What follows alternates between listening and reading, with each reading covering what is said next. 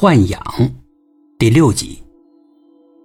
张教授看着一脸迷茫的孙杨，笑了一下。南洋降头术中啊，有一种叫做斯罗平的降头，十分的恶心。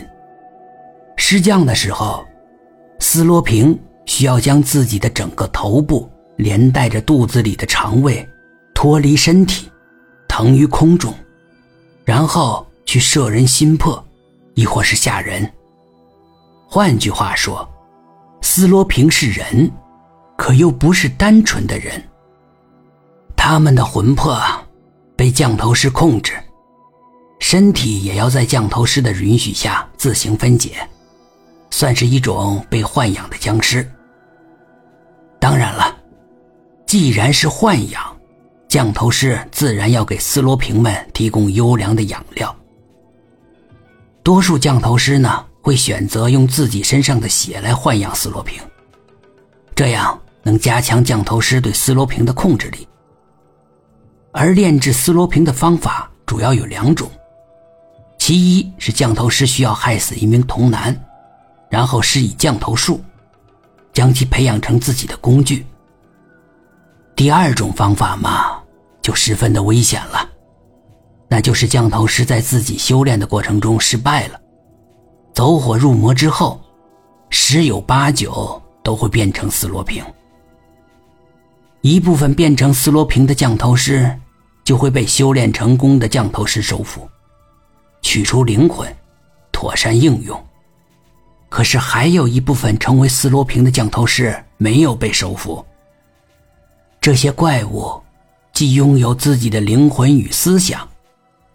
同时还能将身体分离出来吓人，更兼备了具备降头师的应用能力。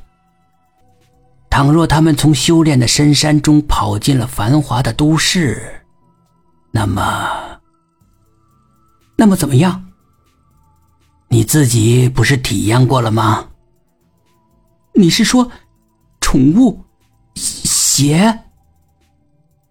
你说的是什么宠物？随即，孙杨就把骷髅头宠物的事儿跟张教授详细的说了一遍。张教授似有所悟的点了点头。这就对了，这个宠物就是变成斯罗平的降头师制造出来的，他的目的就是要喝你的血。斯罗平都是嗜血的，而降头师变成的斯罗平更要吃血。不过，跟普通的斯罗平不同的是，他们的嗜血量虽然不大，但必须是高温血液。而人体只有在紧张或是欲望冲击下，才会出现高温的血液。他之所以要让你看那些淫秽的东西，目的就是让你的血脉长期保持高温状态。当然，你也会有疲倦的时候。但只要你每天接触淫秽片段，你以后就很容易精神紧张、欲望失控，进而每天都能为他提供最优良的血液了。一席话早已冷透了孙杨的后背，他甚至嘴唇都开始发抖了。不过你也不用担心，他原本就没想要过你的命，原因。就是你是童男，只有童男的血才能成为他的食物，所以他一直以来都尽量满足你的幻想。从某种意义上说，你们是彼此的宠物。你需要他的能力满足你越来越重的偷窥欲，他同样需要你，来让他自己更好的延续生命。